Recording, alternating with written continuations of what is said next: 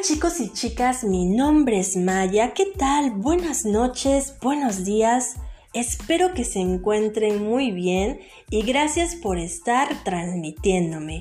Hoy les voy a hablar de un tema muy importante, las relaciones tóxicas. Yo creo que todo el mundo ha estado en alguna, pero obviamente pues tratamos de, ¿cómo se dice?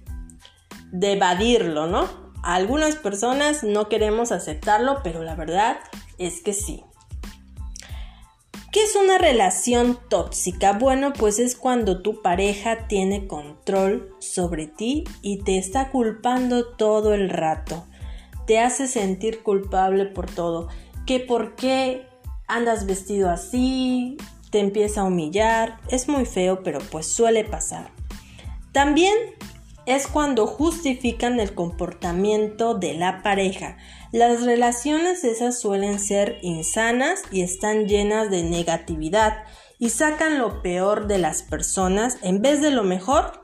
Vienen las humillaciones, las críticas, los insultos, son ejemplo de abuso emocional.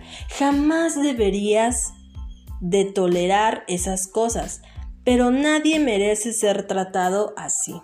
Nunca intentes justificar a alguien que te trata así.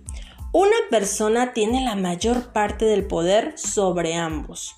La persona que amas tiene demasiado poder sobre ti. Además del poder del amor, un evidente signo de la relación tóxica es cuando alguien tiene más poder sobre uno mismo. Nadie tiene poder sobre ti al menos de que tú se lo permitas.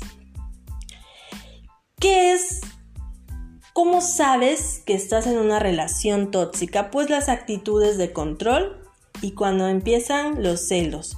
Le molesta que pases tiempo con tus amigos o familiares.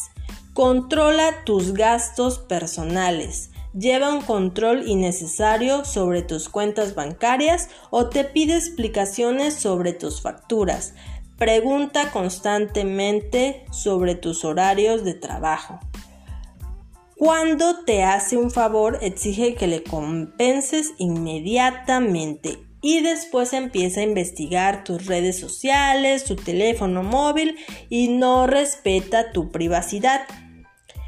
Ahí sabes cuando ya aguas, estás en una relación tóxica. Muchas personas no lo quieren aceptar, pero estar con una persona así no es vida. Porque a veces perdonar mil veces no es sano para nadie. Es masoquismo y falta de amor propio. Se pueden dar oportunidades de demostrar un cambio cuando hay un arrepentimiento genuino un reconocimiento de nuestros errores y la voluntad y el compromiso de hacerlo diferente.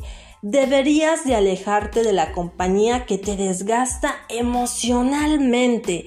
Debes de tomar distancia de las relaciones tóxicas. No significa que seas egoísta. Es solamente una acción de proteger tu salud emocional. Seguir aferrado a esas relaciones son poco nutritivas no permitir el ingreso de nuevas personas en tu vida así. De verdad, o sea, no lo permitan. Porque ellos siempre van a querer tener la razón y querer controlar tu vida y eso no es bueno.